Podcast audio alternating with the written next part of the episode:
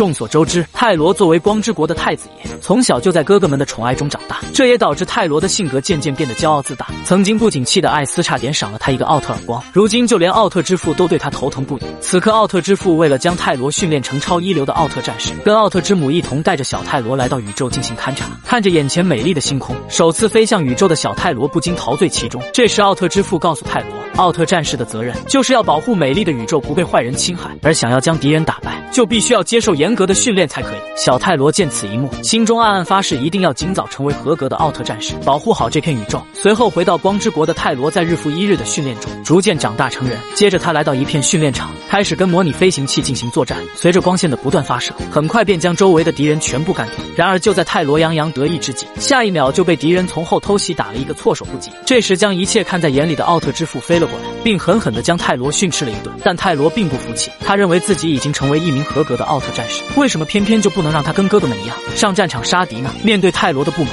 奥特之父双手抱胸，恨铁不成钢地看着泰罗。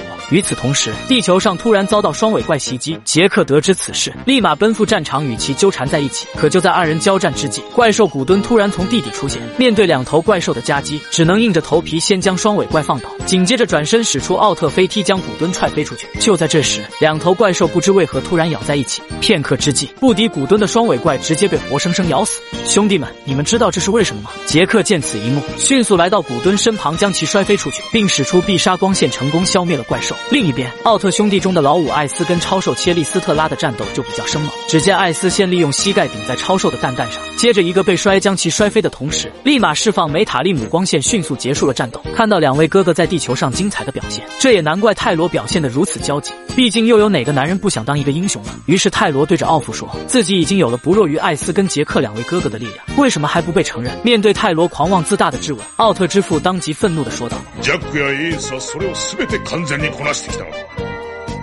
ところが今のお前はどうだ？自分の力を過信して訓練を簡単に考え他のことに気を取られてすぐにミスを犯すではないか。そそれは？そういうことだから私はお前を一人前として認めることができるのだ。邪念は捨てろ。無心で訓練に取り組むのだ。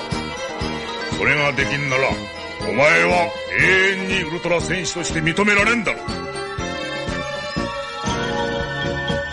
看着父亲离去的背影，泰罗独自来到陨石群里发泄不满。不过他好在很快想通了其中的缘由，于是回到光之国训练场，打开哥哥们的战斗影像，开始学习。画面中，赛文对怪兽使出的奥特念力让泰罗不禁双眼放光。随后他尝试用自己的念力将桌上的光球移动，可惜失败了。这时奥特之父走了过来，并打开赛文的第二段画面。原来想要使用奥特念力，就必须要集中精神才可以做到。泰罗受此启发，来到光球面前再次尝试，很快就训练成功。接下来是第二项训练，奥特之父将三世。的屏障放在自己身前，让泰罗想办法打破。可无论是体术还是斯特里姆光线，都无法将其撼动。僵持之际，旁边的画面中正好放出了杰克破解护盾的方法。泰罗见状，直接效仿杰克凭空跃起，使出一记奥特飞踢，成功破解了眼前的难题。接下来是第三项训练，面对奥特之父使出的火焰，泰罗一时被烤得疼痛难忍。紧要关头，奥特之父告诉他，作为一名合格的奥特战士，就必须要克服任何恶劣的环境。顷刻间，被戳到痛处的泰罗顺势爆发出一股强大的信念，破开了火焰。经过重重的训练，奥特之父让他立刻前往地球，消灭正在作乱的艾雷王跟美菲拉斯星人。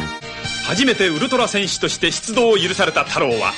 闘志を胸に一路地球へ向かったウルトラの父が授けた